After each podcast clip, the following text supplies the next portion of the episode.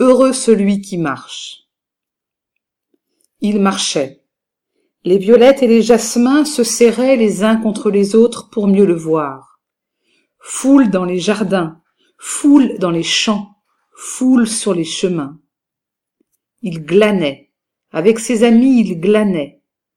En rang serré, les épis le guettaient, cherchaient à l'apercevoir ou simplement le sentir, le deviner, l'attendre, l'espérer. Il passait, c'était son métier de passer, c'était sa nature, sa force, sa raison d'être, sa puissance, c'était son œuvre, son labeur, sa fatigue, son épuisement, c'était son bonheur, son chant, c'était sa joie, sa vie, sa mort aussi. Ce matin, les violettes et les jasmins se serrent les uns contre les autres pour mieux voir. En rang serré, les épis se bousculent.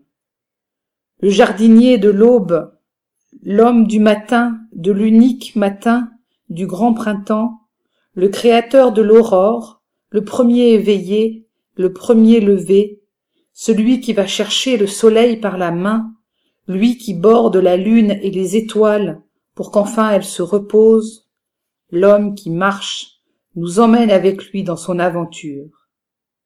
Heureux l'homme qui marche à tes côtés, mon Dieu. Les fleurs s'inclinent sur ton passage, les parfums t'ouvrent un chemin de joie, le soleil s'apprête à te oindre de son sang jaune feu, les oiseaux lissent leurs plumes et se chauffent le cœur, les chevaux se préparent à partir aux quatre coins du monde, rapatrier les rescapés. Le ciel ferme ses bouteilles d'encre de Chine, devenues inutiles. Les serpents enlacent les arbres en signe de paix. Les poissons font une ronde dans la mer. C'est le premier matin du monde. C'est aujourd'hui. Paix sur Israël.